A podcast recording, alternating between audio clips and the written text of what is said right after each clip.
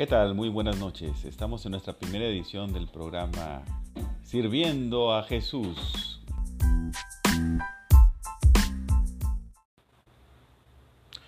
¿Qué tal mis hermanos? Buenas noches. Estamos aquí analizando la propuesta que nos hace el obispo de Phoenix, Tomás J. Olmsted, en su documento Firme en la brecha, una exhortación apostólica a los hombres católicos.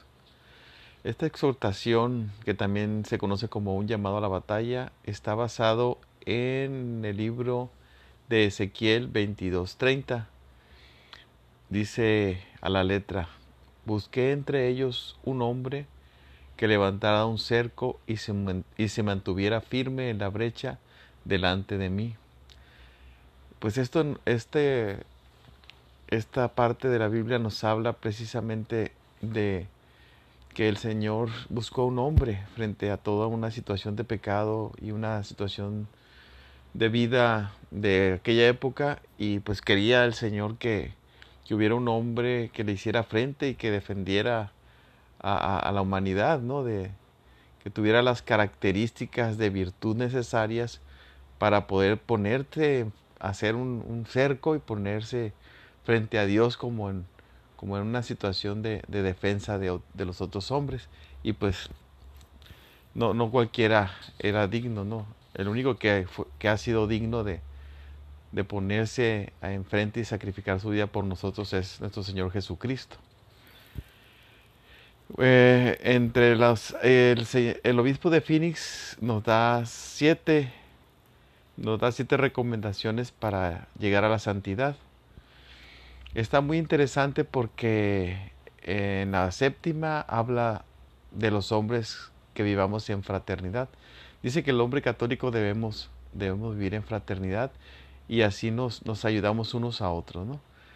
Eh, vamos a iniciar con la primera. El obispo de Phoenix, Tomás J. Olmsted, nos dice que debemos orar todos los días, que principalmente debemos iniciar nuestro día con la oración.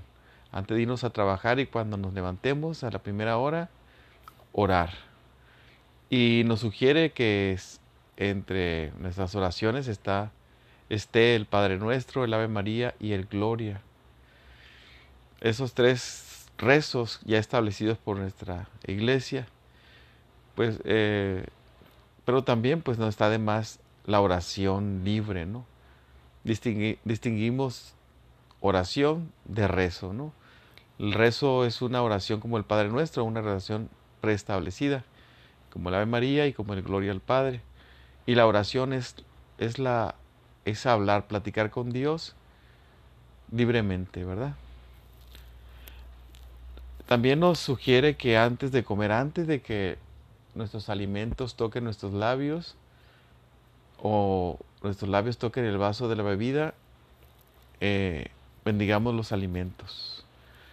Iniciar con la santiguándonos con la señal de la cruz, llegamos a una oración. Nos sugiere una que se llama Bendícenos Señor. Bendícenos Señor y estos tus dones, los cuales estamos a punto de recibir por tu generosidad. Por Cristo nuestro Señor. Amén. Y terminar nuevamente santiguándonos.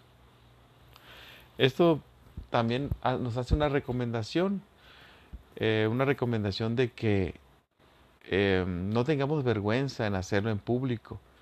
Más bien este es una forma de evangelizar y también de reafirmar nuestra fe. Pues continuamos, mis queridos hermanos. Estamos analizando el documento, la exhortación apostólica del obispo de Phoenix, Tomás J. Olmsted, firme en la brecha, un llamado a la batalla, basado en, eh, la cita bíblica de Ezequiel 22:30.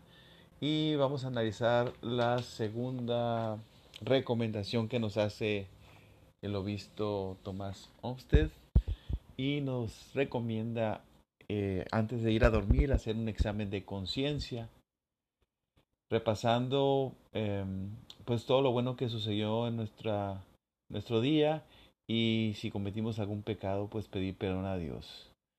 Es muy importante em, pedir perdón a Dios, hacer acto de conciencia antes de dormir. Nadie tenemos garantizado que despertemos al otro día. También el obispo de Phoenix nos recomienda que hagamos el acto de contrición. Señor mío Jesucristo, Dios y hombre verdadero, Creador, Padre y Redentor mío, por ser tú quien eres, por ser tú quien eres bondad infinita y porque te amo sobre todas las cosas, me pesa de todo corazón de haberte ofendido. También me pesa porque puedes castigarme con las penas del infierno. Ayudado de tu divina gracia, propongo firmemente nunca más pecar, confesarme y cumplir la penitencia que me fuera impuesta. Amén. Es una versión del acto de contrición. Eh, lo importante, yo creo, es la contrición de nuestro corazón, pedir perdón. Eh, por ahí, este, escuchaba en alguna ocasión a un sacerdote español que decía que pedir perdón tres veces era, era ya suficiente para la salvación en caso de un accidente, ¿no? Perdón, Señor, perdón. Este, pues esta es la segunda recomendación que hace el obispo de Phoenix. La tercera recomendación que hace el obispo Homestead es que vayamos a misa todos los domingos. Es la máxima celebración, ¿no? la celebración del sacrificio de nuestro Señor nos recomienda que vayamos a misa. Si es en familia, mucho mejor, ¿verdad? Y ese es el máximo milagro, ¿no? Es, tener a, al Señor eh, cuerpo, sangre, alma y divinidad. Es todo, todo un milagro el que ocurre en la misa, ¿verdad? La cuarta recomendación es que leamos la Biblia. Todo hombre católico debemos leer la Biblia y no solamente leerla nosotros, sino leerla con, nuestro con nuestra esposa o con nuestros hijos. Esto es un tesoro grandísimo porque vas, vas hasta haciendo un hábito y vas, vamos conociendo más sobre nuestro Dios. Somos, nos convertimos en un católico, un católico instruido. No cualquiera nos, nos viene a, a, leccionarnos, sobre todo este, en tanto tiempo de, de confusión y tantas sectas y tantos eh, movimientos que que nos pueden confundir. Yo creo que es importante tener plenamente conciencia de lo de qué, en qué creemos y, y este y cómo creemos, ¿no? Este, y también es importante defender nuestra fe, la apologética, saber defender nuestra fe, dar razones de nuestra fe. La quinta recomendación que hace el, obispo, el obispo Holstead es santificar las fiestas. Santificar la fiesta significa que pues el domingo, que es el día del Señor, pues nos dediquemos a, ir a misa, a, a, disfrutarlo con nuestra familia, a no, si no tenemos por qué trabajar, no lo hagamos. Es, es un momento de convivir y de hacer un día santo. Es un día de descanso. El Señor el Señor descansó, entonces este, él, también nos, nos, nos, invita a que descansemos nuestra alma y nuestro espíritu en, en, Él. La, la sexta recomendación es que nos confesemos. No solamente arrepentirnos, ¿no? Como muchos católicos decimos, es que yo, yo me confieso con Dios, o, o otros que dicen que, que no, que yo no me voy a confesar con un hombre igual de pecador que yo. No, no, pues como católicos debemos confesarnos porque el sacerdote actúa es por su consagración eh, como si fuera un Cristo. A mí me ha tocado confesarme con algunos sacerdotes y yo cierro los ojos y escucho al sacerdote y, se siente como que tuviera Cristo mismo confesando. Entonces eh, es importante eh, disfrutar y descansar en nuestro espíritu porque Dios no perdona, no hay, no hay este pecado que no pueda perdonar el Señor, ¿verdad? Más que el no creer, ¿no? El, del Espíritu Santo, que si no, no creemos en, en, la confesión, si no creemos, si no tenemos fe, si no creemos en la iglesia, si no creemos en, en, en Dios, pues no, no hay, no hay forma, ¿verdad? La séptima recomendación, pues como le decía al principio de, de este audio, de este programa, es construyamos fraternidad con otros hombres católicos. los hombres católicos que se reúnen a orar se fortalecen mutuamente. Los hombres católicos que se reúnen a servir se fortalecen mutuamente. Los hombres católicos que se reúnen en fraternidad, pues hacen cosas juntos, hablan, dialogan, no se sienten solos. En esta época tan compleja, donde hay tantas eh, ideologías, tantas tendencias, tantas dudas, tantas necesidades, tantas faltas de apoyo, los hombres nos estamos convirtiendo en seres, en islas desiertas, en seres desiertos, que necesitamos agruparnos y fortalecernos unos a otros. Qué maravillosa que nuestra orden, Caballeros de Colón, es un vehículo hacia la santidad con otros hombres católicos. Es muy importante que hagamos fraternidad e invitemos a otros hombres católicos. Eh, por ahí andan algunos hombres en misa, pero también ellos necesitan, necesitan que los invitemos. Por ahí este, debiéramos hacer ese compromiso. Si vemos por ahí a un hermano católico que va a misa, pues invitarlo a Caballeros de Colón. Este, Caballeros de Colón no se opone a otros apostolados y, y si hay, hay, hombres que no sirven a la iglesia, pues es la oportunidad de servirlo en algún servicio, en algún apostolado, en alguna en alguna ayuda que podamos prestar a la iglesia y así fortalecernos y crecer en nuestra fe. Y este, este es una muy brevísima, un brevísimo análisis de lo que propone el obispo de Phoenix. Y finaliza esta pequeña, este pequeño programa eh, con Proverbios 27.7 que, que también toca ahí el obispo en su, en su documento apostólico. Eh, Proverbios 27, 7 dice, el hierro se pule con el hierro y el hombre se pule con el trato con su prójimo.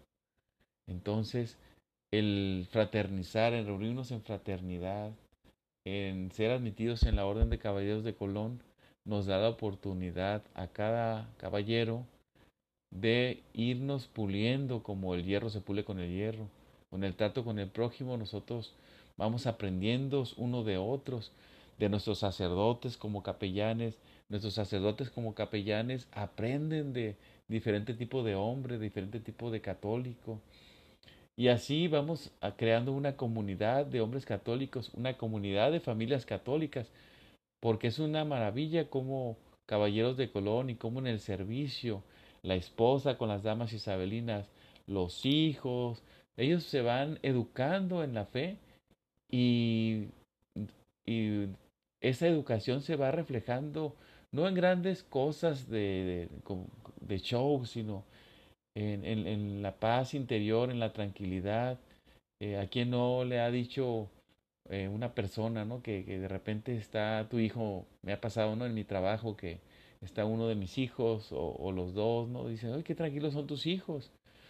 Pues claro, no, no, no es que no es que sean tranquilos por naturaleza, sino que son hijos, son niños católicos, son niños que, que van a misa, que entienden, que van atendiendo, van formándose, que ya hicieron la primera comunión, que comulgan, que se confiesan.